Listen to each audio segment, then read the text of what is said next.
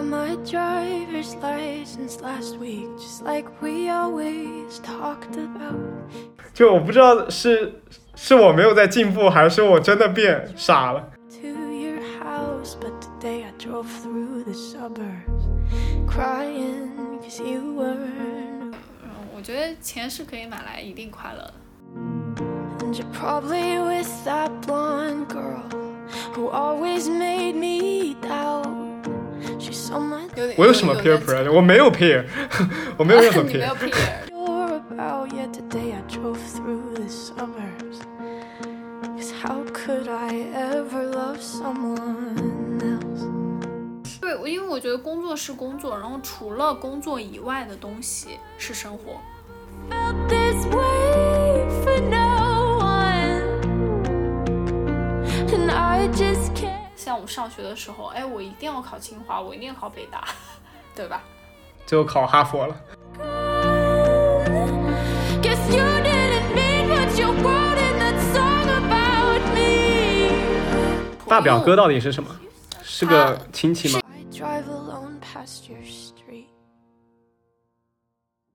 大家好，欢迎来到今天的周一说。那么今天我们有请的嘉宾是同是互联网打工人的，欢迎。Kinda feel sorry for them, cause they'll never know you the way that I do yet today. 我也介绍一下吧，我是你们的社畜周雨欣，有前面的社畜都是我。呃，我先开个头吧，就是之前两期呢，我们都是跟我交大的一个师姐，就是心理学背景的，来聊聊一下就跟心理学有关的内容吧，以及我们现在一些年轻人的生活现状。然后今天呢，我们请来的同样是心理学背景，但是毕业之后也没有在心理学行业进行深耕的一位互联网人。然后就是你给我们介绍一下你现在的游戏呃工作背景吧。呃，我现在要说跟心理学完全不相关呢，也不是完全没有啦，因为其实做目前做的是用户研究的工作，所以如果对心理学有了解的呃小朋友们应该知道这一点，就是用户研究它其实也是涉及到很多心理学研究方法中的一种工作方向。那心理学毕业之后呢，其实会有几条路供大家选啊。那像普通的话，可能就是。呃，最基础的有就是中学或者是大学老师，那这种的话就是比较普通的，大家可能都会去选的一种路。然后另外的话呢，就是呃公司中的 HR 或者是一些人力资源管理相关的东西。那第三条路呢，嗯基本上就是咨询管理公司。那第四条路呢，就可能是我现在在做的这种用户研究相关的工工作。对，就是跟用户有关的，然后涉及在各个行业里面的那种。对，有的时候用户研究也会包含在用呃就是运营里面啦，就但是看每个公司会不一样。然后我现在在做的呢是在一家游戏公司工作，所以其实相对来说比大部分的工作，因为可以做自己喜欢的事情，所以会比较开心一点。对，啊，就是刚刚你有说到你是比较开心做这个工作，你是因为你本身比较喜欢游戏这个行业，还是说你比较喜欢这个工作的职责本身？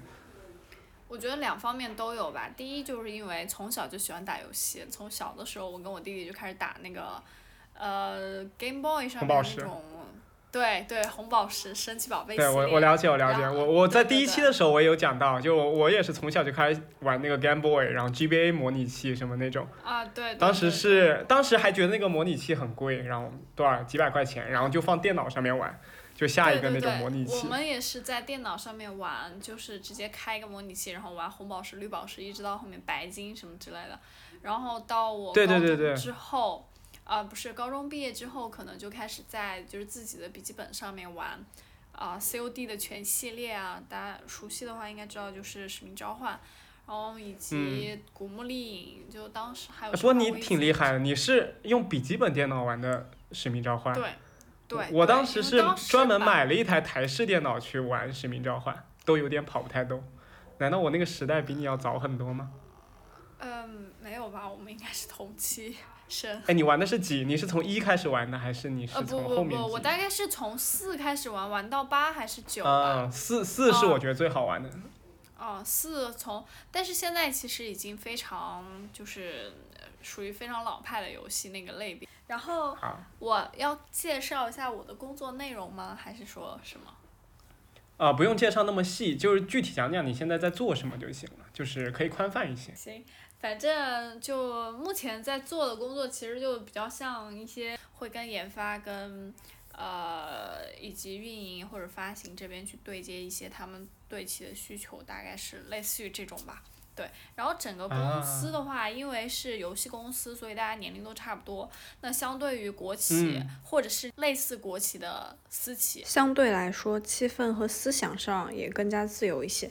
然后我之前其实做的相关工作也是跟用户有关，但我是用户运营，嗯，就是因为我们在做线上的一个有点像线上的一个零售，然后我们更多的是对用户的一些使用频率啊，或者是他们的一些用户习惯，来对他们进行一些精准的标签以及一些精准的动作，比如像精准的发券，呃，比如像砍价、拼单之类的。哦你们我不知道你们的这些，你们要销售你们的品游戏的话，你们应该要做哪些用哪些动作，作为那种钩子来把用户给拉回来。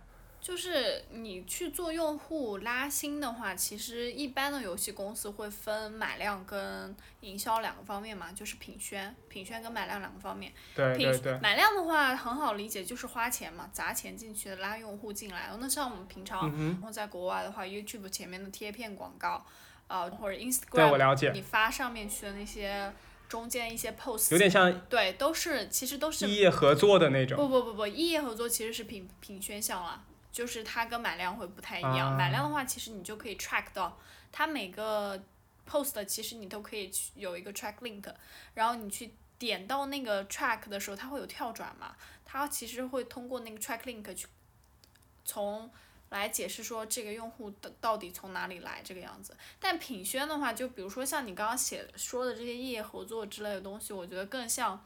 嗯，就是一种潜移默化的效果。玩家可能比如说，诶，我喜欢 Taylor Swift，对不对？就如果我零八年的时候听到他一首歌，然后当时可能对他稍微有一点点印象，但不知道这个人是谁。但是后来呢，我又看，诶，他最近的专辑好像在各大网站上有做广告。那他的呃，比如说他会嗯办粉丝见面会，那其实这种都是潜移默化的效果。他不会说我会有一个专门的东西可以 track 到这个用户到底是通过什么渠道来进来的。所以其实拉新的话，一般都是、呃、就是发行那边呃运营或者是 UA 那边的。具体工作内容，那我们主要内容其实是帮助他们搞清楚我们的目标用户到底是什么，包括现在来玩我们的呃玩家到底是他们的构成是什么样子，或者是说呃就是这批玩家他们在玩我们的游戏当中，他们有哪些痛点，有哪些满意点，有哪些不满意点，这都是我们平常要涉及的工作内容，包括怎么针对。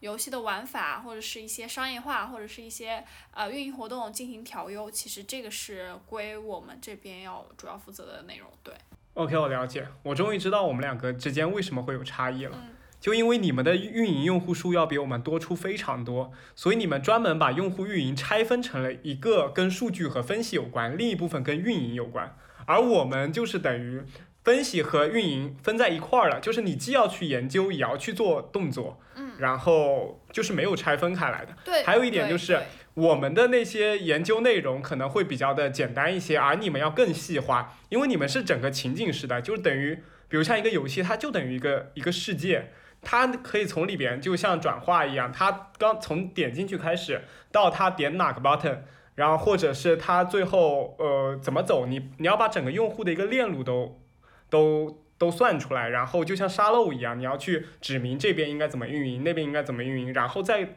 再扔给运营岗那边的人，让他们来进行调试，是这个意思吧？我觉得你对我们的工作内容稍微理解的有点高，就是你刚刚说的，其实 包包含了很多就是工作内容，比如说他进去之后，他整个游戏的世界观大概什么样子，然后世界观这个其实是策划的东西嘛，那游戏进去之后，他可以先去点哪个 button，其实这个是 UI 或者是 U 叉的事情，然后他进去之后，他整个 flow 是怎么做出来的，其实这个也是策划的事情。OK，然后他怎么去付钱，怎么商业化，这个其实就是他们有专门的呃策划或者是运营去管这些东西。那我们可能只是能提供给他们说他们没有办法触达到的关于用户侧的真正的理解，或者是我们对于因为通过以往游戏经验而得到的一些 insights，对，大概是这样子。你们的比我想象的拆分的还要细。对，是是，因为我觉得就是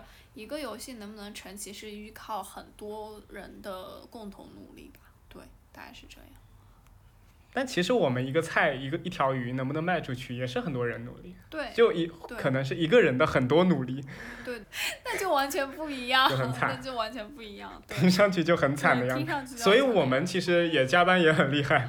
对，还有一点就是我很好奇的是一点，因为我之前在做用户运营的时候，我有发现有个特点，就是我们都是基于大数据来进行分析。比如像我们有五十万的用户池、一百万的用户池，然后我们可以针对那些数据来进行分析。比如点这个 button 的人有有二十万，然后再往下点的人。点加购的人又只有十万，点什么的人又只有可能只剩两万了。但基于这些数字的情况下，我们其实跟用户根本就没有面对面的去探讨过，我们也没有从中去捞用户说你到底是为什么会点这个按钮，或者是你是因为为什么最后会加购会选择购买，其实我们是都没有的。对对。但你们这个是不是更多的会跟用户去接触？因为我觉得我我的这个工作可能跟用户，除了在给他们发问卷的情况下可能会有一些接触外，其他的时候我们都是跟数据接触。说是用户运营，其实就是数据运营。呃，用户研究其实也包含数据运营，就一部分我们也会去看，比如说每个游戏的嗯哼 DAU，、就它日活是多少，然后它对它的次流、次流、三流、七流、十五流、三十流，或者是九十流、六十流这个样子。对然后它，你们也很重视留存嘛，因为网游留存也很重要。对，很重要，非常重要。对然后还有付费，这是更重要，就是你游戏一款游戏成不成功，其实现在主要就是能不能赚到钱嘛，我觉得这是一个比较大的问题。嗯对，然后就留存跟付费一般是普通游戏会比较在意的两个点。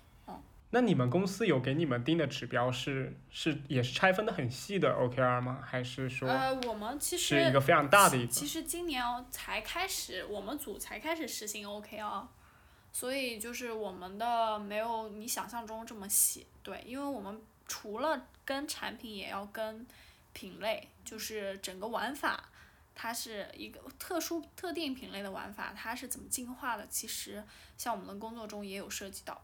我有个比较大的疑惑，就是因为你们公司是属于不是一款游戏就做很久，你们是属于经常会推出一款新的游戏。就像之前有一款游戏，我记得在微博里边，就我不停的会刷到，不停的会刷到。剑与远征吗？然后后面好像又被另一款对《剑与远征》，然后后面就《剑与远征》宣传完了以后，有一段时间《梦幻西游》又一直在宣传，但是《梦幻西游》不是你们公司的，然后再往后面又有一个什么，最早的时候我记得有个皇室战争，也是那种像病毒式的裂变式的营销，就你们到底是想通过发行新游戏来？皇室战争没有通过买量来做很大的营销，它基本有，我当时在美国的时候，YouTube 上全部都是皇室战争的广告，就一群台湾妹妹，然后非常浓的港台腔的那种在里边讲话、偷塔什么的。不是，它是贴片广告吗？还是 TVC 啊？嗯还，是还是就是 YouTube 上面的开那个每个视频前面的那个五秒的广告，你可以跳掉的那个。那为什么是台湾妹妹给你推啊？为什么不是我白妹给你推？我也很好奇啊，因为我看的视频是国内的综艺啊，OK fine，他看来他比就他们 YouTube 很精准。看来他比较喜欢知道你的喜好，大概就是台妹那种感觉。对，可能是当时我看什么台湾的综艺吧，因为当时在美国很无聊嘛。OK 然后给你推就会推一些彭于晏啊什么的。啊，是吧是吧？我最好了最好了。对对对。然后我们再讲讲工作之后的变化。嗯。就是你觉得你加入这个工作之后，和你之前在华师大读研有什么区别吗？呃，我觉得最大的变化就是，我想想啊，因为这个问题其实我没有准备啊、我觉得第一个问题就是一个人生活吧，我觉得这个其实是跟之前的生活有非常大的就是天翻地覆的变化，因为之前没有说一个人嗯出来住过，要么是跟在寝室跟大家一起，要么是就是在家里面跟爸妈一，然后弟父母啊。跟大妈是什么东西跟爸妈，跟爸妈，啊？跟爸妈。对，然后自己一个人住的感觉就是非常的自由，非常的 free，想干嘛就干嘛，然后也不用 care 说别人就是评判你怎么看你？几点钟起床，就是因为起床是对我来说的一个大难题。那如果在家里面的时候，我妈现在已经放弃我了，但是之前的话，她会她还是会周六周日孜孜不倦的叫我起床，但现在的话就还好，嗯对。然后我觉得这个是最大的一个特点吧，因为我觉得，嗯，就其实自己一个人到上海上学，中间这上了六年的学，其实对我来说是一个过渡的阶段，就是从离开父母到嗯现在一个人住，其实是一个给了一个相对平稳的过渡期，能让我自己一个人住的时候稍微不那么，呃，难过一些，对。但是身边会有其他的朋友，可能就是说，嗯，很久了，可能之前也是在家附近读书，然后从来没有跟爸妈分开过，然后他们可能就会有一些分离焦虑。你觉得你你你分离焦虑是多长时间才度过的呢？我没有分离焦虑啊，就是像，就你从读大学开始就没有了？因为我觉得就是读大学的时候，其实我觉得相对来说我们家的生活比较独立，就是相相对来说，因为我爸妈给、嗯给小孩们很多的自由，说你们想去干嘛就去干嘛，他们不会管你管特别严，所以其实就还好。嗯但我有发现你的一个特点，就是，呃，虽然是你算比较独立的那种，呃，这个年龄段比较独立的人群吧，但是你还是蛮蛮经常，就是如果能请到假，你都会选择去回家。对，因为我觉得这这两个是不矛盾的吧，就是呃请假回家以及跟自己独立，因为我觉得就是我在每个时期可以有不同的人格，这样解释合理吗？对，我觉得这个很合理，就是你人每个人的人格中都有很多的因素，对它可以通过不同的场景和情境把它激发出来。对对对，然后我觉得就是这刚刚我说的是第一个问题嘛，就是说怎么样说让你呃自己一个人生活，那自己一个人生活，我觉得反映出来的给我第二点，就是你刚刚说的有点启发到我嘛，就是第二点思考是说。我觉得工作，我相当应该是从一九年毕业之后正式工作到现在也差不多有一年半左右了嘛。那其实这嗯一年半的时间，我觉得我学到的更多是如何跟自己相处。我觉得其实还蛮重要的，因为，呃，就有最近不是有个词非常火嘛，什么什么什么东西常看常新。但我觉得其实，嗯，就是我从上研究生开始才开始对我自己常看常新，就是过半年之后，我都会觉得，哎，我好像变得有点不太一样了。然后每半年每半年对对，这种审视，就是五日三省吾身嘛。那这种就其实我觉得过一段时间去回头看你自己的变化有多么多么大，然后我觉得其实是一件非常有成就感的事情。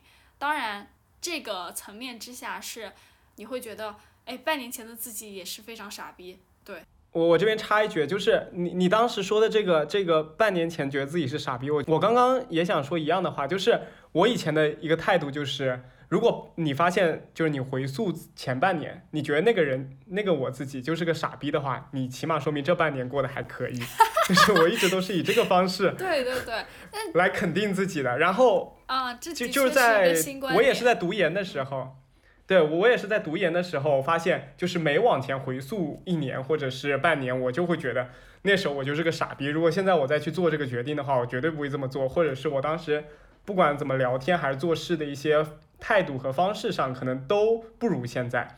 但是最近在工作之后，我反而没这种感觉。我觉得之前自己多优秀，我现在好傻逼。就我不知道是是我没有在进步，还是我真的变傻了。就你刚刚说到有一点，我觉得我很能认同啊，就是，啊、有的时候我们经常或者是在深更半夜的时候，或者是在就是上班的时候，或者是你独身一人的时候，或者是你在跟朋友聊天打屁，然后不知道干什么的时候，你可能突然会去想，我这段时间或者是，嗯。这些时候做了哪些错事，说了哪些错话，其实有的时候是非常小的一件事，或者是非常小的一句话嘛，那都会觉得说，对对对我我，当时是不是不应该这么做？我当时是不是应该换一种说话方式？有的时候我觉得的确是这个样子，但是我觉得更多的时候，就我觉得反而过多的去深入的挖掘自己以前说错的话、做错的事，反而是对自己的一种反向的表现。对，反而是不好的。对，反而是不好的，因为怎么说，对，就是大部分时间你在关注自己，比如说女生。每天上班之前可能要关注，哎，我的眼线画的好不好？哎，我的耳钉今天没戴，今天，啊，穿的衣服上面有猫毛之类的这些东西，对不对？然后其实别人我觉得可能百分之九十的时间都不会去关注到你所关注的那些小细节。然后我就觉得，就如果你过多的去审视自己，过多的去批评自己，因为这件事情而走不出来的话，或者是因为自己犯了一个一件非常小的错错的事情，或者是因为自己说的非常小的一句错话。而一直去谴责自己的话，其实是一种不健康的表现了。对，我觉得这里边就谈到了一个有点像心理学里边的聚光灯效应。嗯，对。就你老觉得大家的大家的眼光都注意着你，但其实并没有。对，但就其实有很多人的那些感受，比如像痛苦啊，或者是快乐啊，或者是悲伤啊。就当你再回去看的时候，它就根本不存在了，或者这个快乐其实现在觉得也没有那么快乐，呃，悲伤的话更不会觉得，更不会觉得它有多么悲伤，只觉得那个时候只能可能有一道坎儿要跨过去。但是唯独有一点就是尴尬，你再返回去看的时候，你会比现在你你可能会比当时更尴尬。但是人家可能也不一定有注意到了。对，这个就是聚光灯效应很好的表现，就是因为你在回溯过去的时候，总觉得。那个时候，你旁边还有观众会记得这一点，然后他们会反复的在脑海里想出你出糗的那个画面。其实根本没有人会记得。对，就是平常。你也只是偶尔想起来了而已。对，就是平常跟大家一起去喝酒的时候，有的会去，呃，有的时候会去玩 Never Have I Ever 嘛，就是我从来没有干过什么。然后如果是跟熟的朋友一起玩，有的时候可能会就会被问到，或者是真心话大冒险的时候，他会问，哎，你之前最尴尬的事情是什么？那如果比如说。跟大学同学在一起聚会的时候，我说了大学的时候发生的一件在大家面前都发生的糗事，但是其实他们都不会有这方面的记忆。就是因为我当时有一点，就是我在工作的时候不是去食堂吃饭嘛，然后我就记得前一个人他在我的呃座位上面就留下了两粒米还是三粒米。然后当时我当时下午我就我就对我就坐在上面了，然后 然后因为又是坐在上面的，所以我全程没有任何没有任何感知到它粘在了我裤子上面。然后下午的时候也没有任何人跟我说过它粘在我裤子底下。然后只有到我洗裤子的时候才发现，我去，那么大两厘米。然后当时就很尴尬，你懂吧？然后尴尬到那种我我那种衣服都洗不下去了。但我后来发现，他们根本就没有在意，好吗？他们如果发现了，在他们如果发现，肯定也会跟我讲。如果这是一件对他们来说都很尴尬的事情，他他们也不想面对这种尴尬，所以他们当时肯定会提醒我。他们如果不提醒我，要么这个就不是一件事，要么就是他们也根本没看到。其实我也无所谓这件事情。但是当你第一眼想到那个的时候，你还是会觉得特别尴尬。对对对对。然后再往下，除了你刚刚说的，还有吗？就为人处事吧，我觉得其实我们团队还算比较单纯的团队，但是其实会有一些跟上学的时候非常不一样的为人处事的方面，需要你去注意吧。嗯，哎，我有一个好奇的点，就是我在工作里边更多的是把工作的伙伴当成我的同事，然后我在业余的生活中，我基本上不会跟他们有任何的。很多的交集，就偶尔可能聚餐啊什么，还是有一些交集，但是大部分情况下我是不会跟他们有过多交流的。就是我在下班之后，我会保持一个自己的一个交际圈和朋友圈，跟他们进行一些活动。你你是怎么样看待这件事？就是上大学的同学在上海的已经没有几个，然后常联系的也不多。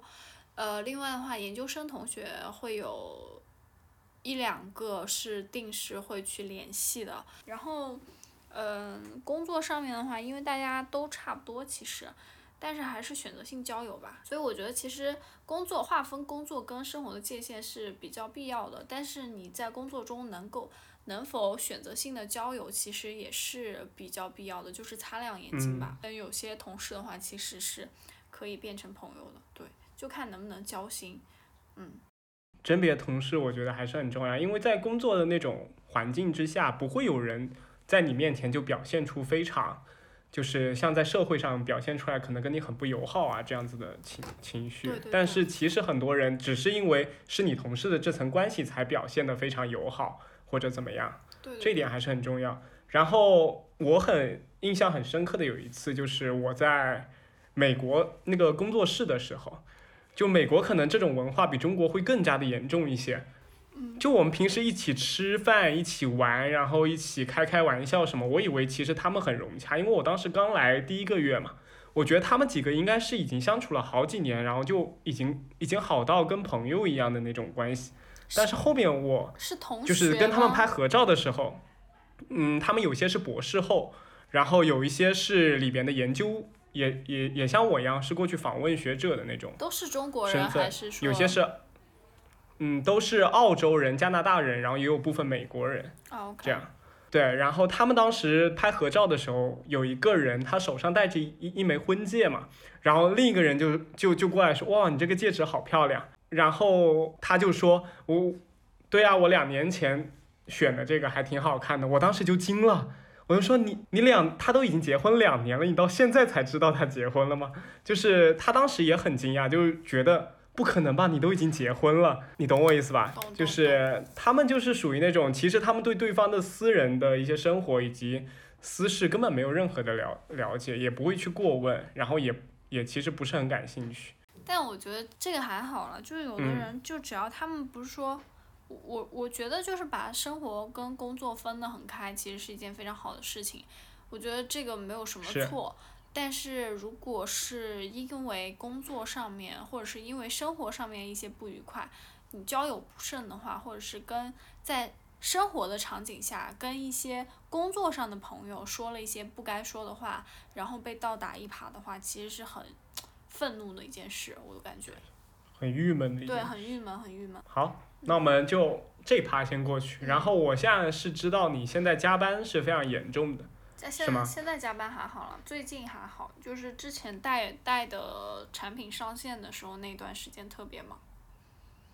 嗯。能跟我们具体讲讲当时是什么样的一个情况？当时就是因为产品上线，它需要一个非常长的预热期嘛，那不仅仅是我这一个部门在做支持。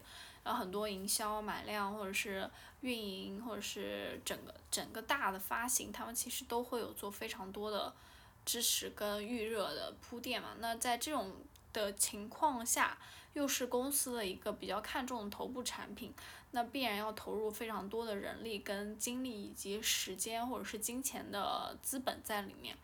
那在这种情况下，研发他们那边也在。改版嘛，因为是先上的国际服，再上的国服。那那段时间呢，我记得应该是从五月中旬到十一月初这段时间，就中间我自己因为还有另外一个大项目，就是一个品类的项目，那个品类的项目也是巨大，因为我是整个涉及的那个大品类里面，其实有四个小品类，大概是这样子的一个大型报告，再加工作强度。大型报告，然后再加一个跟进产品的国服上线，然后从五月初到五月五月中旬去了成都一趟之后开始，到十一月初一直都保持一个比较高，我感觉应该是高强度加班的状态。对，我记得十一的时候还在加班，对，十一的时候还在加班。嗯，你们一般加班是说，比如像双休也要去加班，还是说？就晚上都熬到很晚，都算啊，这两两个 part 都算，对。就都有嘛，然后他是怎么通知你们的？还是说只是因为你们没有做完，所以你们自愿留下来加班？当然是自愿了，因为你这些东西必须是在那个时间点之前帮他完成嘛，或者是你在做每个东西的时候，其实，呃，因为我们在做，应该跟你们一样，就是会排一个期嘛，那每个任务大概是在什么时候完成？其实都有要求，那当时组内又比较缺人力，所以其实基本上都是我一个人在做，嗯，就是那个那款产品的跟进一直都是我一个人在做嘛，所以其实还比较还是比较累的。我记得中间国服上线那段时间，因为要写报告，那一个月估计应该都是凌晨凌晨就反正没有十点钟之前结束的，对，中间大概有嗯。好多天都是凌晨走的。嗯，我了解，你们的加班是属于给你们一个大 case，然后让你们去消化，但在一个非常紧的 deadline 之前要去完成所有的任务。嗯，我觉得并不是说那个时间就 deadline 设置的其实并不紧，但是因为需求太多，对嗯，工作量太大。对，工作量太大，这个是主要原因。啊，那你觉得那段加班的时候，你觉得你的心里会，因为那那会儿工作我觉得是强度大崩溃啊。是属于第一次工工作强度大，对，那次应该会有蛮蛮蛮蛮糟糕的体验。我我觉得很糟糕吧，因为我觉得就受不了那种，因为我觉得我自己算一个心理弹性非常强的人了，就但是其嗯实那段时间，就因为各种事情，其实会有。就当代互联网人、打工人，我觉得应该都跑到过厕所去哭，对，就那段时间就真的是啊可能会觉得干不都都东西干不完，或者是做不出来，或者是想不出来，又要加班，然后看着大家都走了那种感觉，其实是很失落的。然后就觉得自己嗯，干不出来，一定要去做这件事情，但是又没有可以找的帮手，就比较难过。对，然后感觉颈椎病也是那个时候是搞出来的，到现在一直都没有好。我现在颈椎已经反攻了，已经反攻了。啊，嗯，天呐，对，我在想一个问题，就是，呃，你刚刚讲过，你们当代互联网都有去厕所哭泣的这种，嗯，那当时你们你们是因为就崩溃了是吗？我觉得是崩溃吧，就是，或者是突然的情绪涌上来，就没有办法自己去解决，只嗯能说，我找一个没人的地方去发泄一下，然后发泄一下，还是继续回来上班，就很惨啊。嗯，对。我了解，我了解，因为该做的东西还是要继续推进，你只能暂时的把情绪给宣泄出去。对对对，所以其实，呃，而且其实一个游戏上线，包括它的预热，跟产品一样嘛，它是需要非常长的时间，所以中间压力就是，有的时候可能会稍微放松一点，身体上会放松一点，但是你心里面永远是绷着那根弦的。然后那段时间，因为我我了解，我跟产品就非常非常累嘛，然后那段时时间就是，我基本上是一坐在椅子上，就早上我们是十点钟上班，然后从十点钟上班，嗯。坐在椅子上开始，我的背或脖子就开始疼，就然后中间会就整个头发晕缺氧，然后那种手麻，手麻可能稍微还好一点，发生的不是特别常见，就是头晕，然后脖子特别疼，就那种形容不出来。但是经过最近的调养，我感觉好了很多。好一些啊。我刚刚听你描述了这么多，我我脑子脑袋里面就一一一个一句话，就是没有买卖就没有杀害。那群人为什么要去玩游戏？你们不玩游戏，你就不用加班了，是不是就 是游戏有什么好的？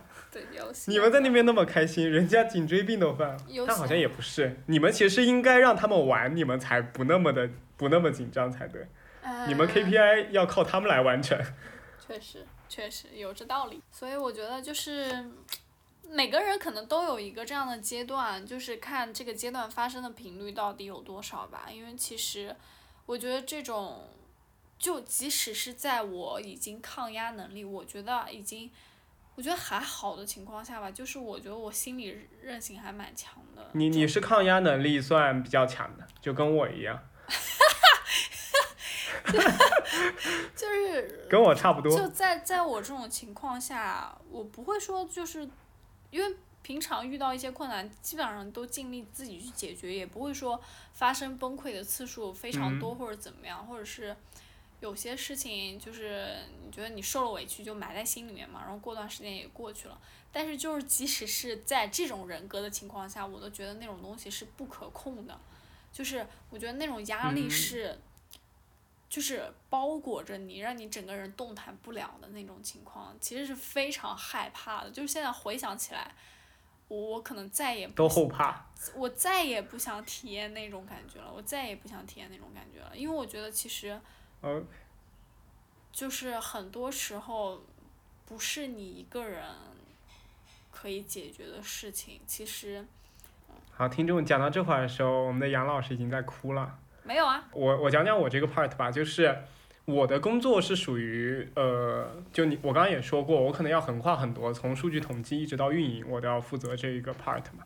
然后最重要的一点就是，我之前在线上运营之后，我马上又被调到了线下运营，就是线下营销。然后在这个时候的时，我会接手很多，就比如像呃优惠券的一些生成啊，这种很很设置性的活动。然后这个时候，当时很恶心的一点就是公司里边的那那个社圈的系统不太好，然后我们商品 SKU 数又很多，然后就导致我们可能一次要导两千个商品进去，但是那个系统会崩。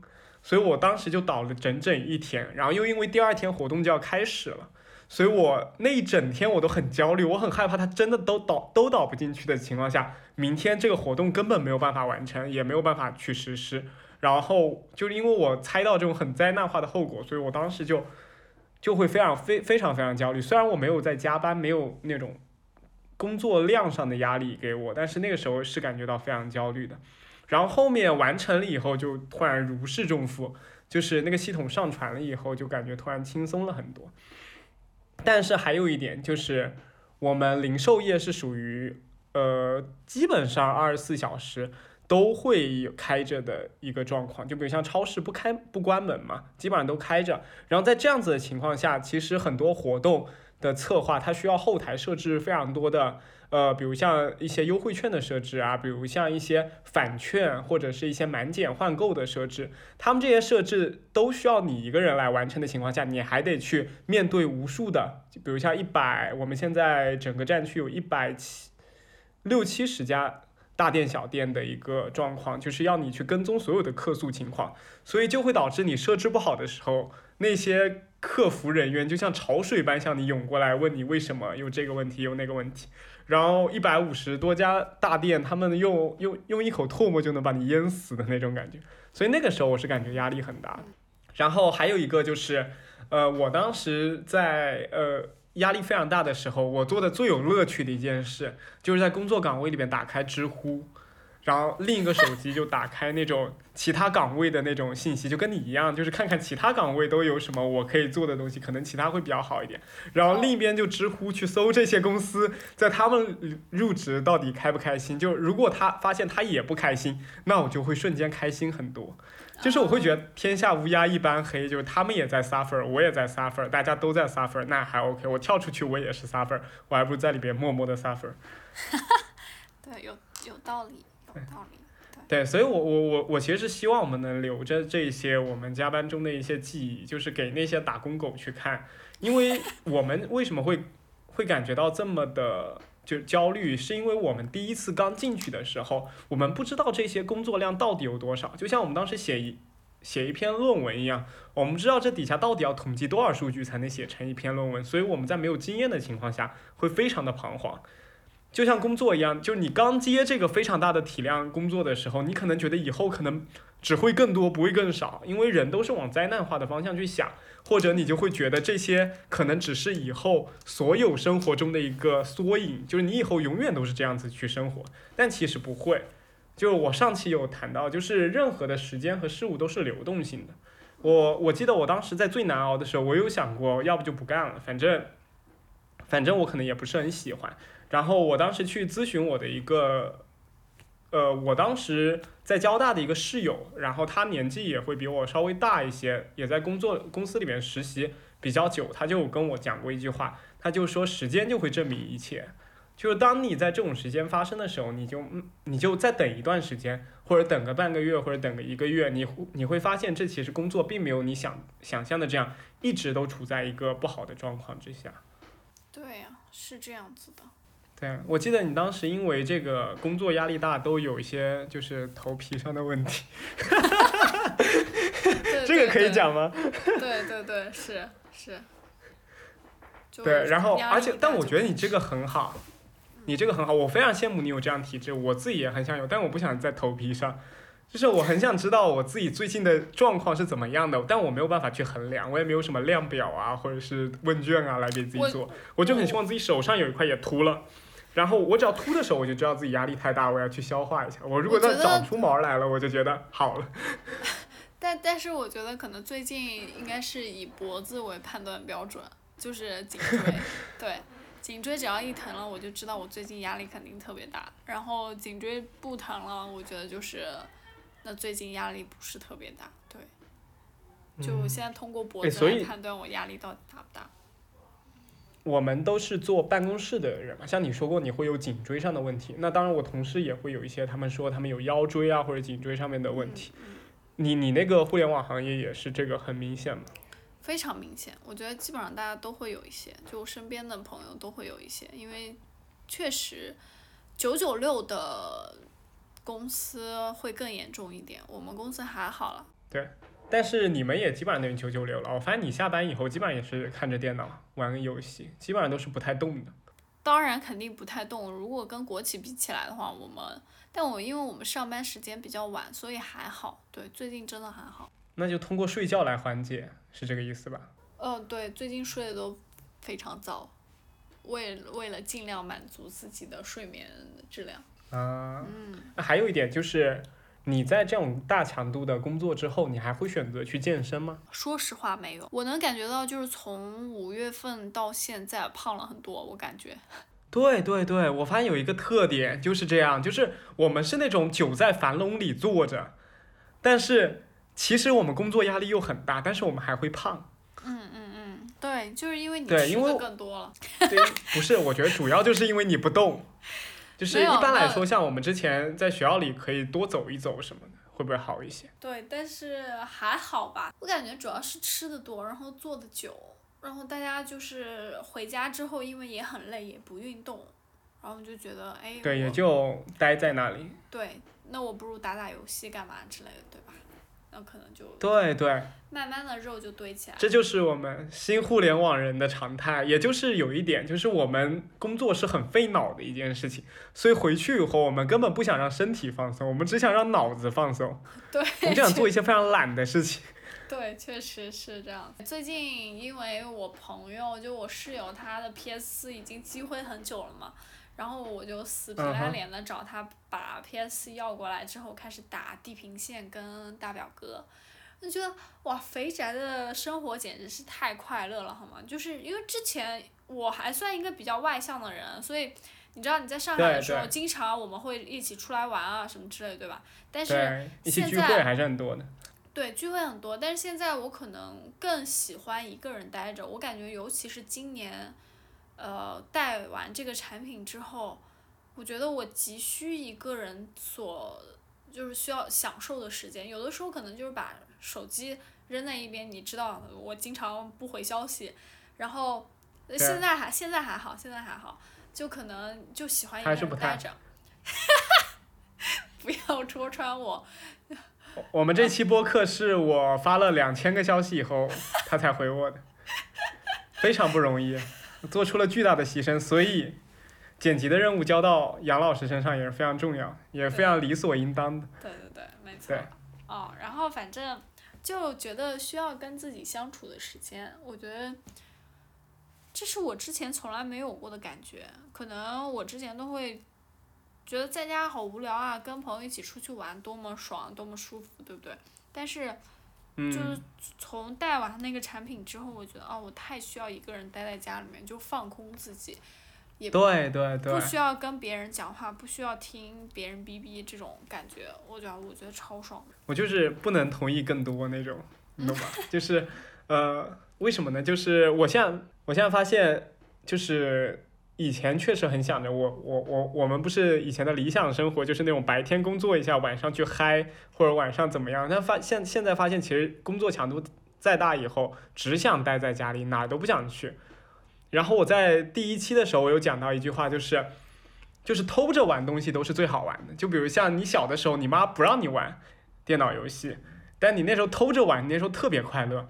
然后你在本科那会儿有大把的晚上的时间去玩游戏，但是你那时候就觉得，哎，这游戏也就不过如此嘛。然后工作以后就是这个状态，啊就是偷着的东西都是都是让人更更更觉得更刺激、更舒服的方式。就比如晚上可能你回家吃完饭已经九点了，然后你又想的是明天要上班，你可能要早一点睡觉，比如像十一点就去睡觉，你只有短短两个小时的时间，你用这短短两个小时时间偷着玩一个游戏，你会觉得特别好玩。对对真的对，没错没错，是这样子的。对，所以很多人就有有跟我讲，就他们觉得现在生活没什么意思，然后或者是找不到自己想想玩的点，我就说那你就去加入互联网公司，你就加班，加班完以后你再回来玩那些你你那些游戏，你就会觉得特别有意思。对，我觉得是现在目前社会上，其实毕业之后走的方向大概有两个嘛。第一个就是国企人事这种，对吧？第二个就是互联网，典型的互联网公司。那其实这两种的工作状态是完全不在一个水准的，不是说不在一个水准，就是不在一个水平之上。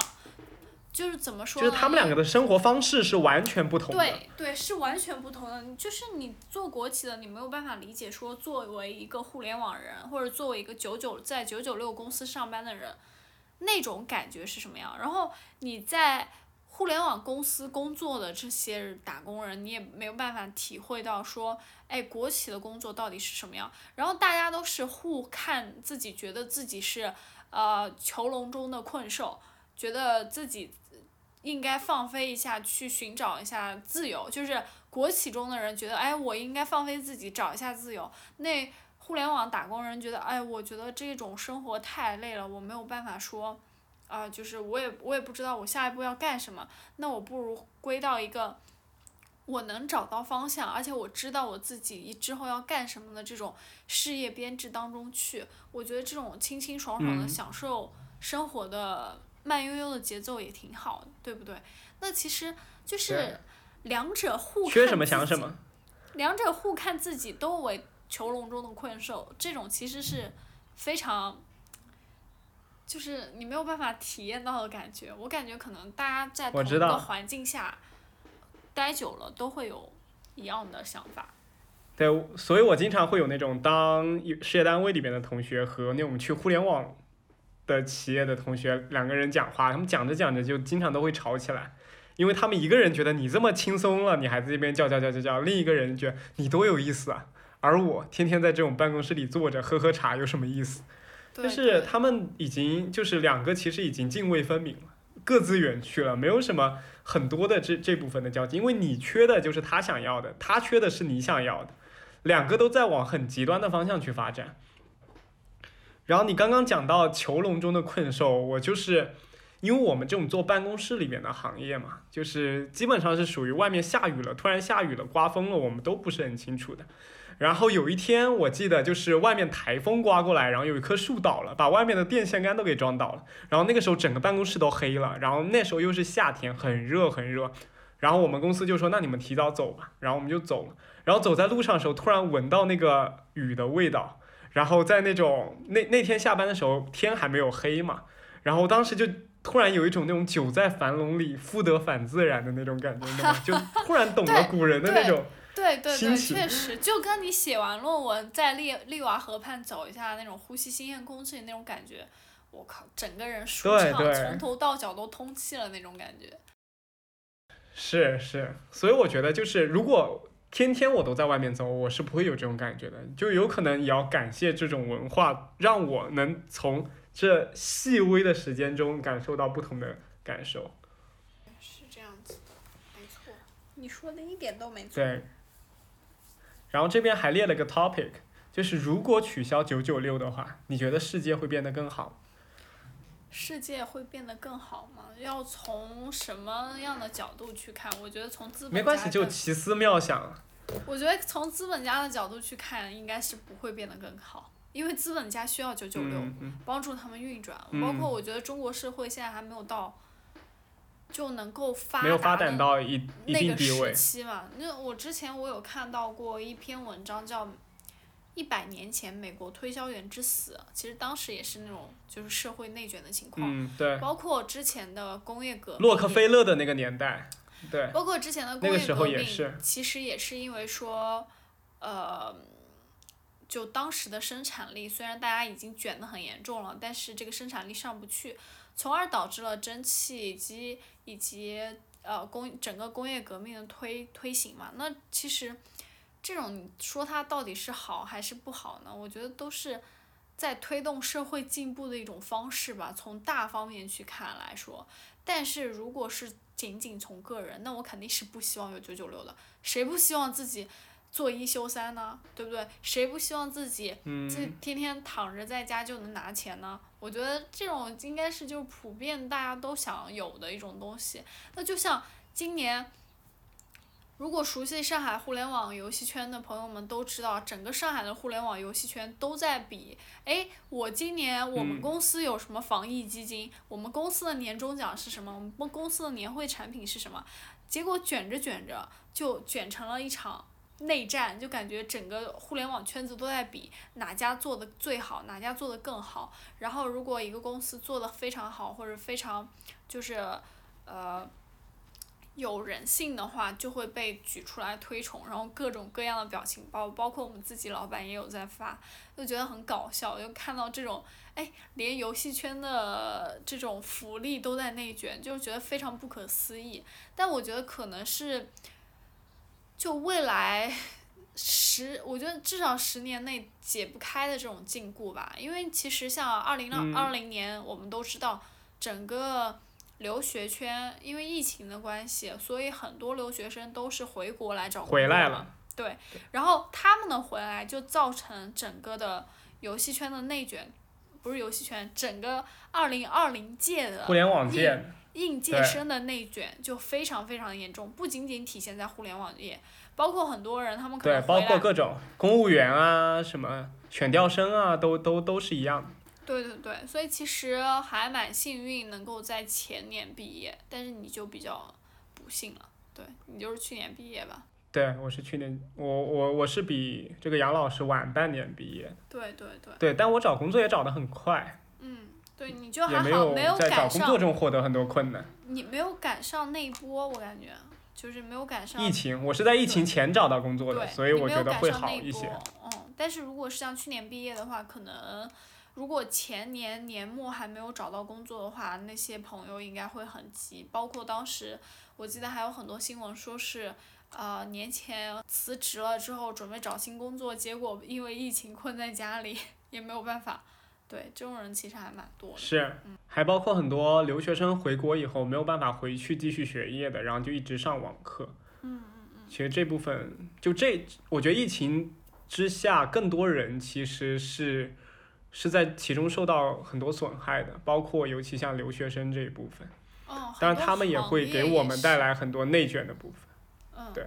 很多行业也是，旅游业重创，然后快销之类的，这种都是我身边有朋友在这些行业里面，其实整个行业的发展或者是受损的比例都非常非常严重。但是，嗯，不知道什么。但是它也会催生一些其他的。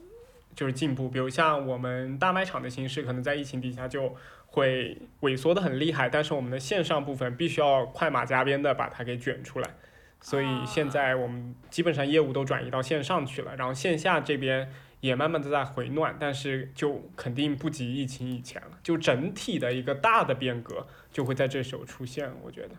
对有好处也有不好吧，但是我觉得就整体上还是不好大于好的，因为非常想出去旅游，但是没有办法。对，疫情这个东西还是一样。嗯。是，然后还有一点就是，这种加班文化，你觉得作为员工来说怎么去适应呢？因为像你刚刚说的，比如像十年以内都没有办法去解决这种内卷的问题，但是如果你在这十年里，就像我们，完全是这十年里边，你是中流砥柱，你是你。就是你三十五岁前这一段时间是你最黄金的时期，那你只能面对这种内卷和和一些加班，那你怎么去面对它？怎么去解决自己的情绪呢？我觉得心理压力不是心理压力，就是如果你觉得你够强，能够扛到，就是你三十五岁之前，或者是你很幸运遇到了一家公司，他们的文化或者氛围，你待了几年都觉得非常喜欢，那我觉得是很幸运的，你也可以干到那个时候，对不对？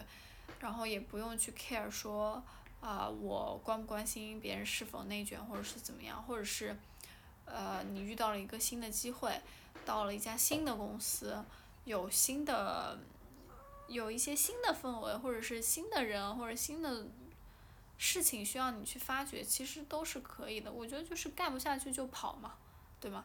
反正也不会饿嗯死。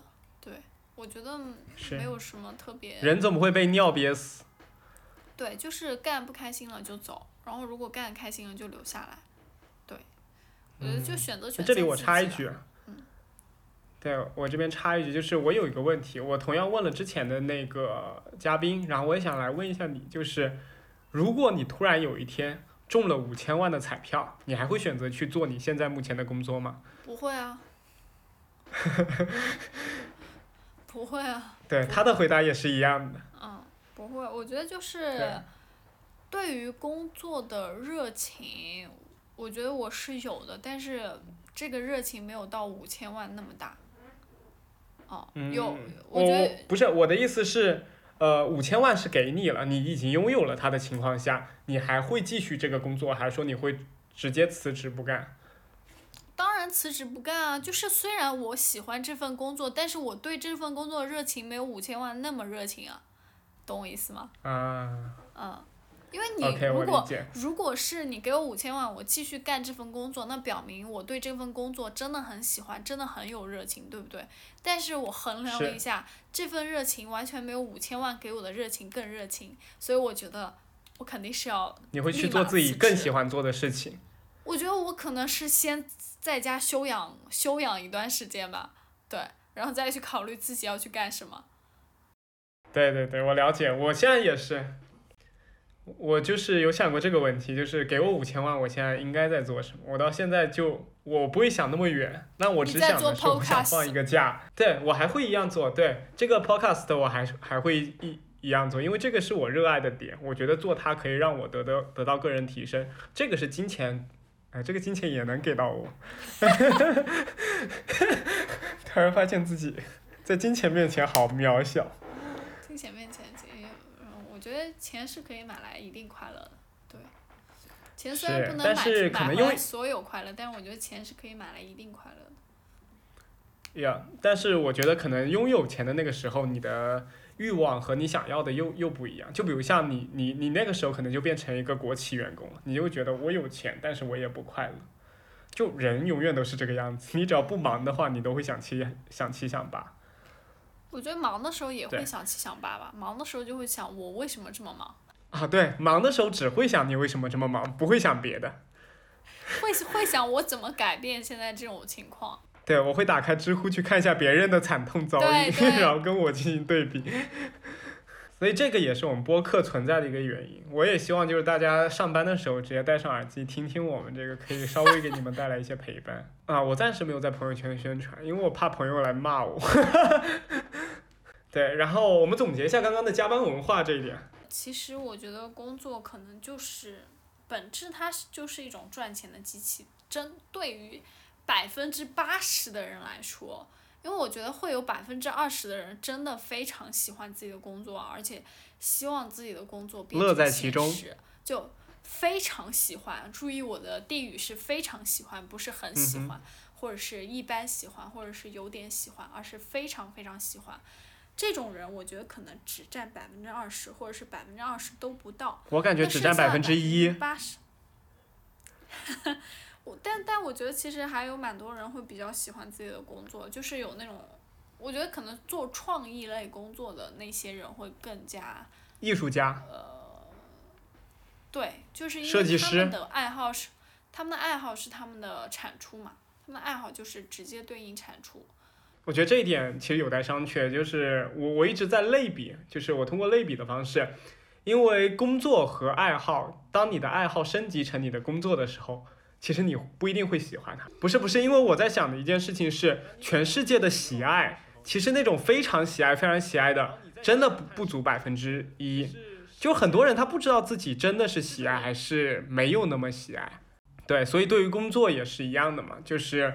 呃，很多人他可能会觉得喜爱，但是他是因为自己认知失调了，试图用这种防御机制来抵消那种他对工作中压力呀、以及是呃加班带来的那种焦虑和不满的一种抵消，他就会觉得我是喜欢这个工作的，这个工作虽然很苦很累，但我是喜欢它的，所以我做，这样子大脑起码不会失调，让他就觉得开心了一点。但但是我觉得这种失调好像更多的应该是来自于工除了工作的其他方面。如果真的是失 调认知的话，我你你想一下，就是逻辑上面是不是？我觉得这种失调，他的压力就是如果他是为了逃避压力，那么肯定不是工作本身给他带来的压力会让他觉得这工作虽然很累很苦，但是我还是很喜欢，而是我觉得他需要这个工作去帮他逃避他生活上除了工作之外的其他压力。我了解你意思，就是加班的压力对你来说是那种真真切切的压力，就是真的是压在你身上，那种东西是不可以用认知失调来解决的，因为它就是你手上必须要一件一件、一件一件的做完的事情。对，因为我觉得工作是工作，然后除了工作以外的东西是生活。嗯，嗯，对，我觉得我觉得这句话说的非常有哲理，除了工作以外，其他的才叫生活，工作都不能算生活。对，我觉得是这样子的。九九六的人竟然花了整整十二个小时的时间过自己不是生活的人生，然后睡觉又占了七七八个小时，他们只有三个小时自己的生活，太惨了。你知道我在拼多多的朋友，呃，十一十一十一十一，有的时候对，十一十一六，有的时候甚至是零零七，你知道吗？就很吓人。非常惨。因为我觉得拼就是拼多多的朋友，他们可能真的是，因为有看到身边有很好的朋友是这种员工嘛，所以嗯，非常能理解他们处于在精神崩溃边缘的这些心路历程，或者是是我想在想脱离这种困境，但是又脱离不了的这种无力感，就其实能够感觉到。对。拼多多好像针对离职还是有非常多的条款跟协议需要你去签订，需签署的要你去承认，对，的。需要你去承认，对，所以这里边其实有个很可怕的点，就在于前前一段时间不是拼多多出了出了那个猝死和自杀的案件嘛？我没有去里边深，就是真正的去了解过这里边到底他们后面是后续是怎么处理的，以及他们高管对他们的态度。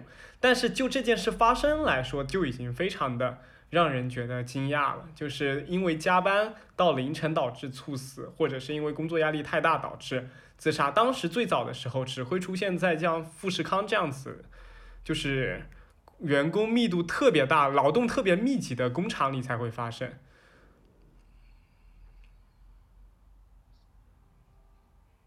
嗯，所以说我们现在互联网人就是以前那种裁缝车上面的那种车衣的车衣的阿姨，我们只是把那个裁缝机换成电脑了而已。其实这句话说的也没错。然后我刚刚想讲的是，拼多多那些加班文化，其实。那些受伤的人以及那些死去的人，他们很难获得支持的。就是对外部人来说，能进入到阿里、腾讯或者是呃拼多多这样公司的人，起码都是社会中比较精英的群体了。他们已经可能是有非常好的教育背景，或者有非常好的实习背景，说明他们能力其实是非常强的一件事。然后又根据社会能者多劳的分配，他们又正好被分配到这样一个互联网公司。当外面的人很想进来。然后里边的人又痛痛苦不堪的时候，里边的人出就是出出现猝死啊，或者是自杀这样的事件，外部人其实不会感到特别的认同，真正认同他们以及去同情他们的，只有像我们这种真正的在其中也在经历着这这部分现象的人。对，因为我记得前段时间其实拼多多有个员工不是站出来为这些员工发声嘛，是，就那个员工其实是。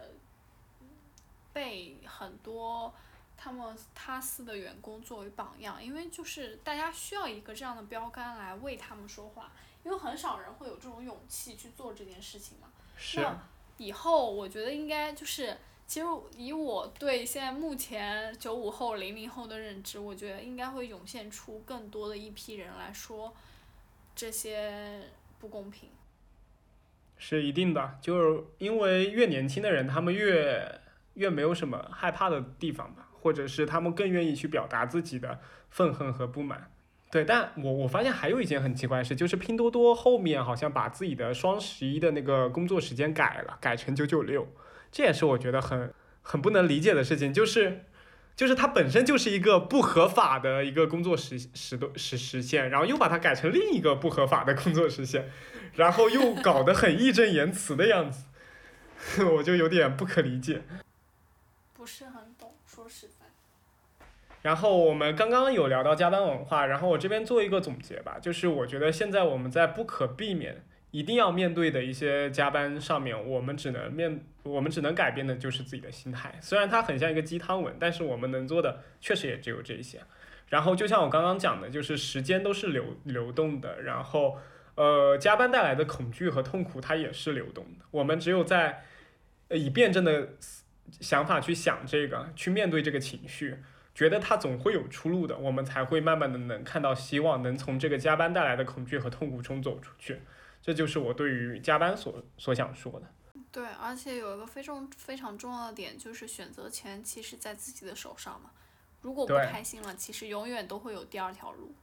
是，就是我们现在还是一句老话，就是人总不可能被尿憋死，总有一一千种方式去完成你剩下来的生活和工作，不用选择为就在一棵树上吊死。你有你，你你还有大把的人生。然后我们这期是不是太丧了？刚刚讲那几句话才比较有点真的好，真真真的好丧，真就是真的像面试一样，你就跟 再往下互相互相吐槽对方的方式。哎，但我觉得我还是有一些阳光的部分的。但是我下一个要谈论的话题是焦虑。我们先把这个焦虑的问题，我拉到后面去。对，先拉到后面去没有关系。我我我想就先问一个问题，就是，呃，因为我们之前都是学生嘛，我们没有任何的薪水，除了公公公司我们的呃研究的那些导师给我们发的一些补助，但是也很少。我们进入工作以后才获得比较多的薪水。那这个时候你一般会把他们拿来做什么？做什么？一般会存。存定期。下来，呃，对。我帮你回答了。就是投基金去理财嘛，这个是应该是很普遍的，大家都会在做的东西。然后另外的话，就会存一个基金类的东西，不是对，大概类似于定期，类似于旅游基金。或者是我记得很久之前在微博上有看到一个段子，说是一个挺有名的女明星，她自己会给自己存一笔叫 “fuck you” 基金。所谓 “fuck you” 基金，就是说如果有一天我不想干这件事情，或者是我不想再做我现在生活方式的时候，当我这个基金达到了我想要那个数额的时候，我完全可以有能力的去做我想做的这个决定。摆脱现在目前的一切困扰，这个我觉得其实也是有必要，对，非常有必要。那我觉得我准备也存一个。哈，然后还有的话就是最近想买一些商商业保险，对，就会有大病险这种东西可能会去考虑。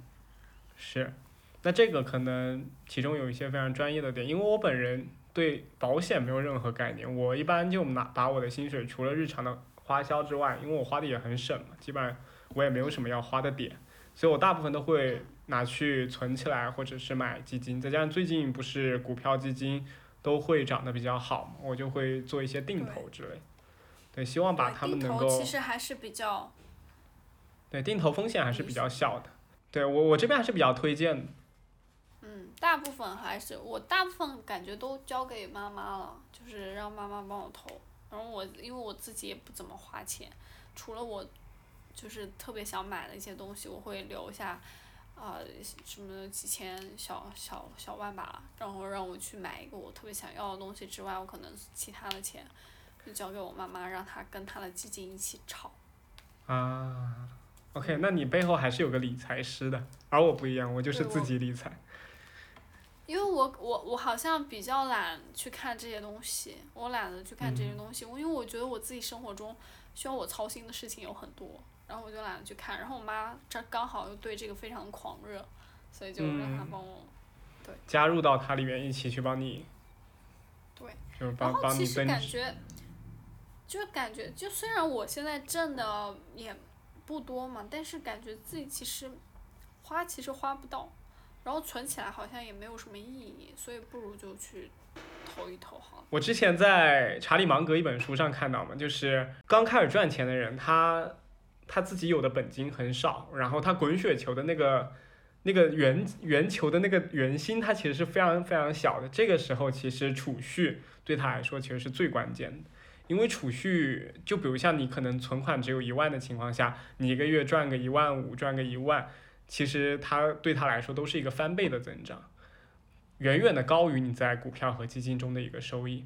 然后再往后增加了，你就比比如像你增加到五十万、一百万了，这个时候你每个月的增增加的工资可能也只是它其中的百分之一或者是百分之五之，就类似这些其实就没有对它有一个很大的影响，更不用说你后面慢慢的资本量提高到百万以上甚至千万以后，可能你的那些工资只能算其中的凤毛麟角，那个时候你慢慢的就会开始，呃。体会到滚雪球带来的那种资本的一些增值，然后那个时候基本上也是你理财能力的一个体现，以及你能不能获得财务自由的一个标志。如果你有一个很好的一个理财观念，以及你有一个很好的理财判断和价值判断的话，你很有可能就在那个那个点就获得了完全的呃财务自由。我觉得我对这点的理解比较肤浅吧，就是在目前的状态下。我至少想买东西，想买的东西我都可以买，这种其实我认为是一种肤浅的财务自由，就是我现在认为的，我可以做到的事情，就至少我自己能够满足我自己的日常开销，我觉得就对于我来说其实已经足够了，就是同时还可以省下一笔钱来作为作为 fuck you 基金，或者是作为。所以你 fuck you 基金到底你心中觉得它是有它这个量有要有多大？发 Q 基金啊，我一百万吧。有点低。你在上海 fuck you 基金只有一百万。就是发 Q 基金，它并不是说财务自由基金，并不是财务自由基金，它只是为了让你做一一瞬间你自己很随着你性子来的一个决定的一个基金。对，就是这个基金其实是你的救急基金，并不是说。你下半辈子都要靠这个基金生活，那真的，那真的有点惨，那真的有点惨，一百万那这样子想，那这样子想，你发 QE 基金好像又有点多。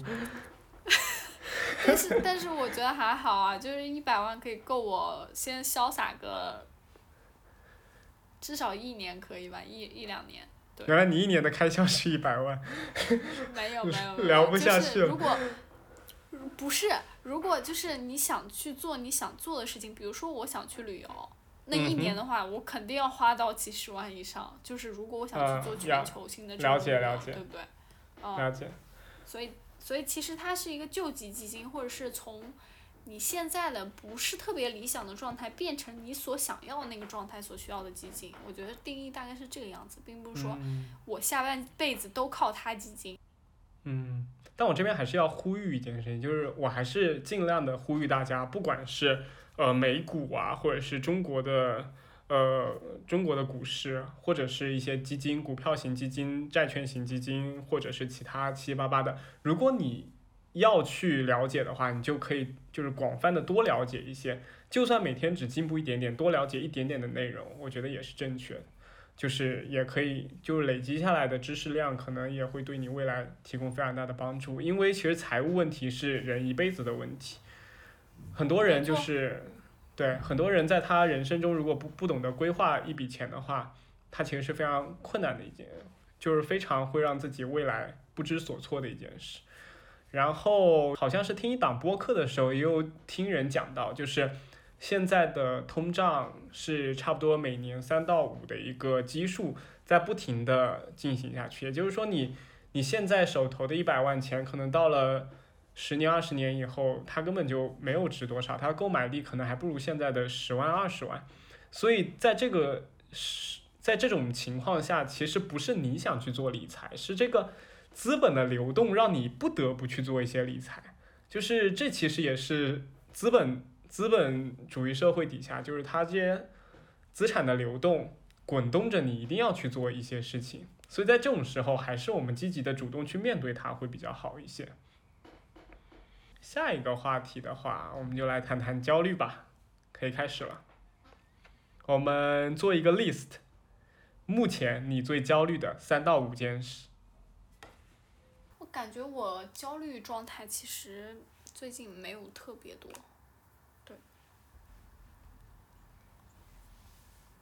对，不加班一般都不会特别焦虑，然后对自己就是不加班你就不焦虑。满意的，所以其实没有什么特别多的焦虑。我感觉大部分的焦虑，我一如果能说出来，就是很多件事情，我觉得很多件事情应该都来自于工作。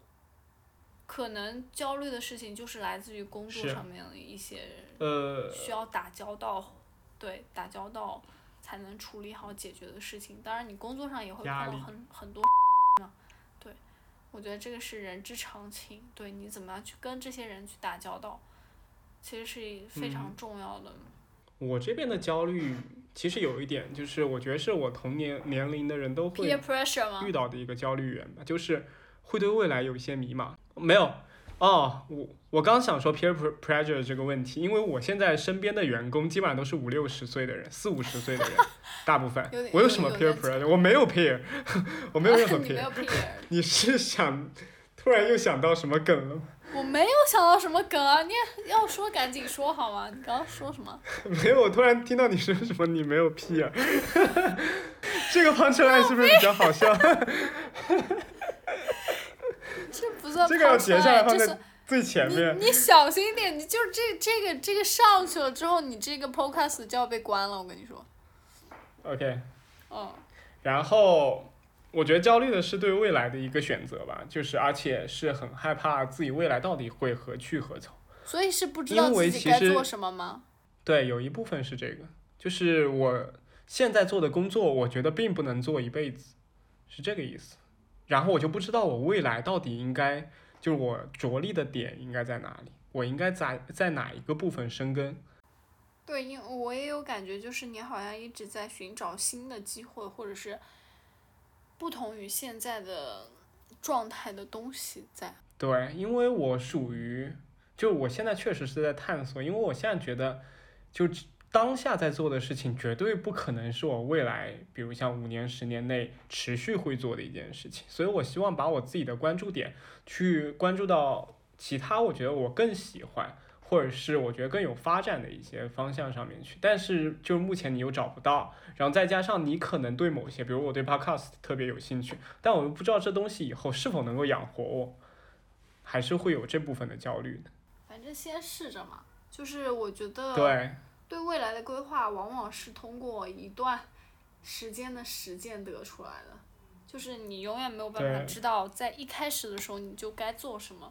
这个问题，我觉得是所有人都没有办法帮你回答的，只有你自己在不断实践的道路上才能得出来，我未来的方向是什么，或者是我未来方向的变化是什么。而且这个东西其实一直在变，有的时候可能说，哎，我五年内要做什么，我十年内要做什么，但是其实目标我觉得是一年，一年或者是一年半或者是两年会有变化，而且我觉得跟就是你身处的环境相关，因为有一件事情，就是如果你想做一件事情，但一直不去做，你永远不知道这件事情做起来到底是什么样子，对对，跟你的环境，这这个我很赞同。嗯，跟你的环境，跟你所在这个环境中接触的人或事或物，都息息相关。然后我觉得目标应该是一个变化动态的过程，而不是说像我们上学的时候，哎，我一定要考清华，我一定要考北大，对吧？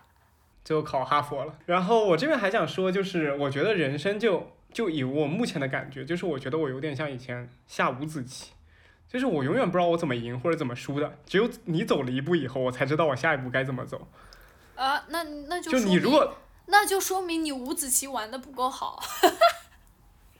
但但我觉得很就鲜有人可以像呃一些玩的很好一样，他会算到第三步或者第五步，没有，或者。是我从开始我就想设一个套去把你套死。当然，但是我觉得大部分人还是指着对方的棋局来进行自己的变化。开始的时候当然不会说从一开始就套住，但是会有这种规则跟玩法。因为我之前是打败过打败过电脑 PC 端的五子棋机器人选手的选手，然后今年跟我在今年跟我同事在三亚的时候也进行过五子棋的较量，那就是我们都是会提前看过几步的人。我为什么要提这个话题？所以你 提这个话题就非常的不对，好吗？非常的不对。我为什么要提这个话？好，我们换一个吧，不不说五子棋，我发现正好撞你枪口上。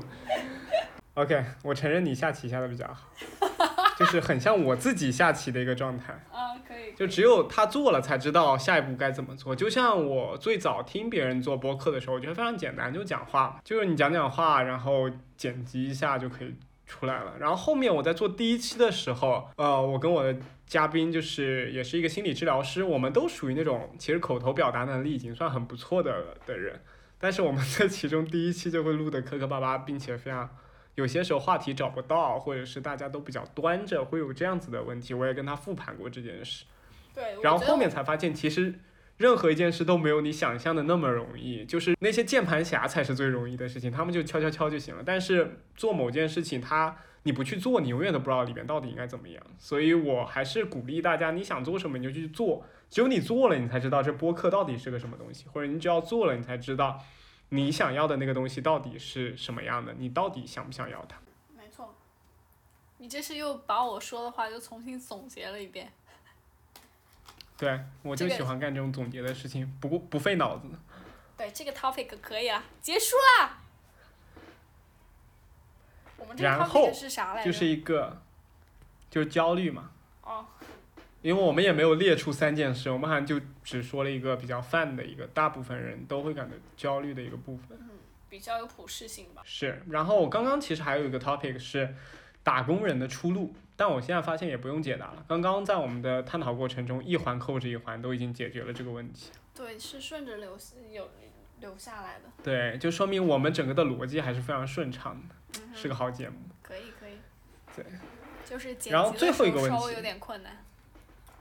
没关系，我们杨老师非常厉害。嗯然后下面有个问题，就是接下来就是我们的 chill time，就是嗯给大家推荐一下游戏或者游戏设备，或者 whatever 电影、图书都都可以。这是这是每一期必有的吗？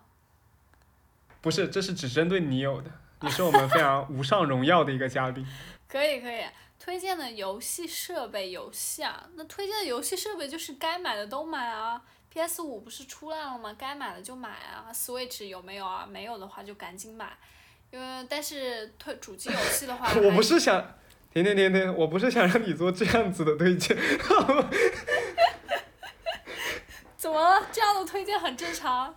我突然有点发现，我像我像跟着 Michael Jackson 去买买东西的那个小孩子，就是把这篮子给我装满。我如果我可以装得满，我何必让你推荐？就是都玩啊。就是在自己经济状况可行的情况下，最好是能买的都买掉。对，然后那如果不可行呢？不可行的话，就看你是平常是喜欢便携式的设备，还是说在家宅着。如果你是在家宅着时间比较长，且自己非有非常多的业余时间可以玩游戏的话，我还是比较推荐 PS 四的。那如果你是便携式的游戏玩家呢？啊、你平常可能也不会，就是也家里面也没有电视，也没有客厅的话，那我还是推荐你就直接买一个 Switch Lite 就可以了。对，但是如果你需要用手柄的话，还是就是直接买 Switch 就可以了。但据说今年 Switch Pro 要上线，所以大家也可以静待一下，会不会有新的东西出现？但我有一点发现，就是我买了 Switch 以后，从来都没有在移动端玩过，都是连着电视玩。哦，那那那你可能不是 Switch 玩家，你应该是一个就是普通的主机玩家。PS Five 的玩家。对你你可能是 PS 的玩家，对，PS 或者 Xbox 那我有点我有点问题，就是那电脑呢？就是还有很多人在配电脑玩，而且那那些电脑其实比这些游戏设备要贵很多。没有没有，哦，就还好吧，就是呃，可能要比 PS 要贵，但是你配一台电脑，你配一台 PS 加一台电视也差不多啊。呃，但是电视不是本身每个家庭一般都会有的东西吗？但是像很多打工人，比如也不说好坏嘛。不是每个人在上海都有自己的家，OK fine。嗯，不是每个人都会在自己的家里面工作，你要认识到这一点。对他很多人去租房子的时候，可能是没有电视或者是没有这种东西搭配的。啊，哦我了解。所以像 iPad 会很多，就是这个原因，没有一个大的屏幕。呃，对对对，你要是大 iPad 的话，处理工作其实也还好。但是我现在其实想把我 iPad 卖掉了。OK。嗯。然后游戏呢？呃，你不要推荐 的游戏了。没有手游的话不不怎么推荐，因为都基本上都需要氪金。那如果是就推荐 PS 的游戏嘛，因为 PS 的游戏我只单机的话，那就是模拟经营系列，模拟人生、模拟城市都是永远的神。然后过山车大亨，过山车之星，过山车之星真的非常好玩，所有的叫那个 Frontier Developments，OK，所有的就是他们家出品的游戏，我觉得都可以玩一玩。然后所有模拟经营类，因为我本身就是一个模拟经营类的玩家和开放世界的玩家所以我觉得，呃，基本上一些模拟经营类的大作，或者是呃开放世界的大作，比如说像模拟人生、模拟城市，或者是呃我最近在玩的大表哥，之前玩的地平线，都很不错。大表哥到底是什么？是个亲戚吗是？一个是一个西部西部世界题材世界观的一个游戏，然后它做的，我个人是比较喜欢画面会非常好，然后有一些剧情类的游戏嘛。那画面嗯，你会去看剧情吗？呃，有很多游戏它就是玩剧情的，比如说《底特律变人》，比如说《奇异人生》这种，它其实都是去玩剧情的嘛。对，那个人对这，种、我玩游戏从来都不看剧情，就是我喜欢玩一些像什么《三国无双》，就是那种砍草的游戏，就是那种我我就 脑子里什么都不用想，然后就杀杀杀杀杀，然后杀完就结束。或者我喜欢玩像二 K，二 K 这种打篮球节目，然后呃打篮球的游戏，然后这种游戏必须要是我那种能力值都是满的。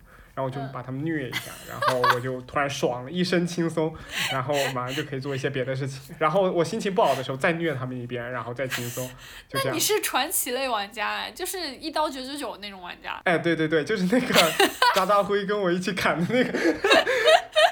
OK OK OK fine，然后还有一些策略类的游戏也很好玩，像文明啊，然后哦文明六呃，对，文明六，你有玩过文明然后六吗 Steam 推荐上面的一些，嗯，最近好像出了一个叫 Humankind，跟文明六的玩法也差不多，然后也是回合制的策略类游戏我觉得也可以试一下，对，大概就是这些。嗯，看来你游戏玩的还是不少。在公司嘛，难免都要玩一些。嗯这种公司文化不错。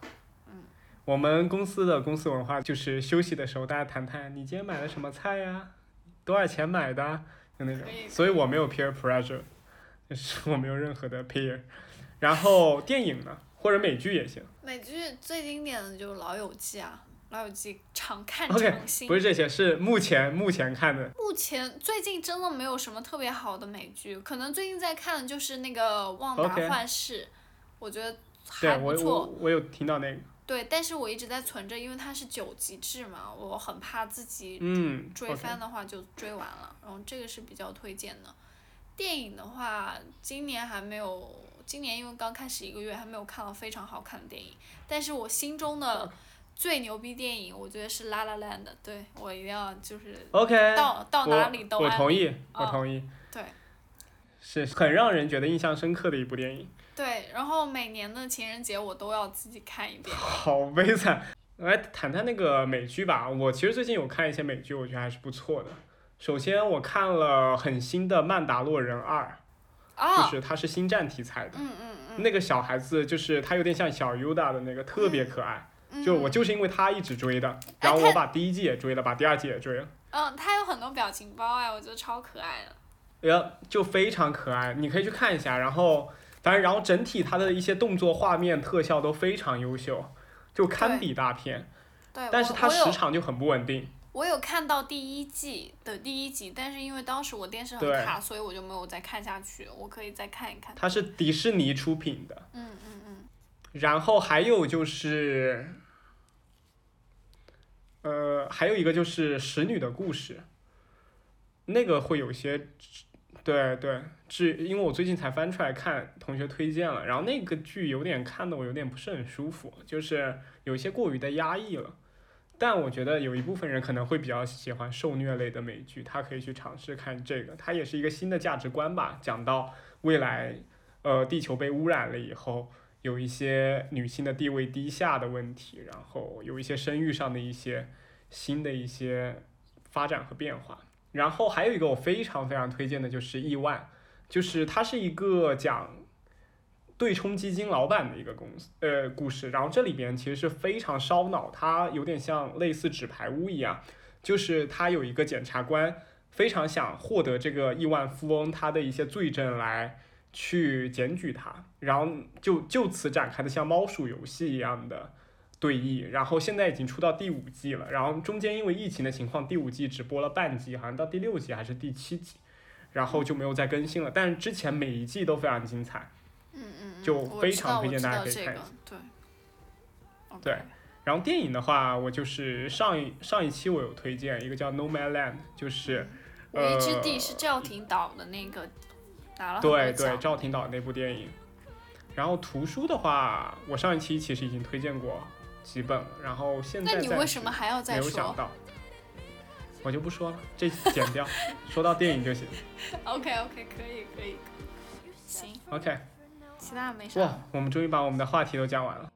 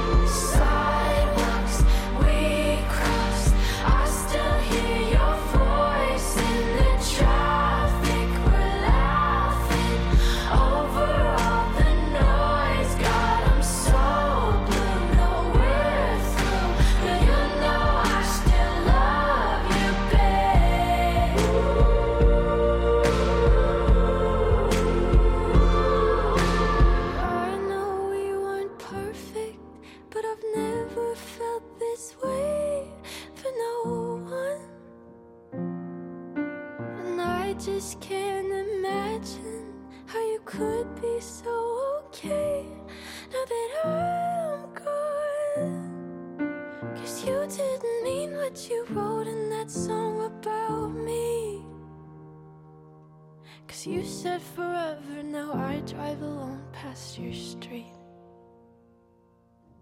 Yeah, you said forever, now I drive alone past your street.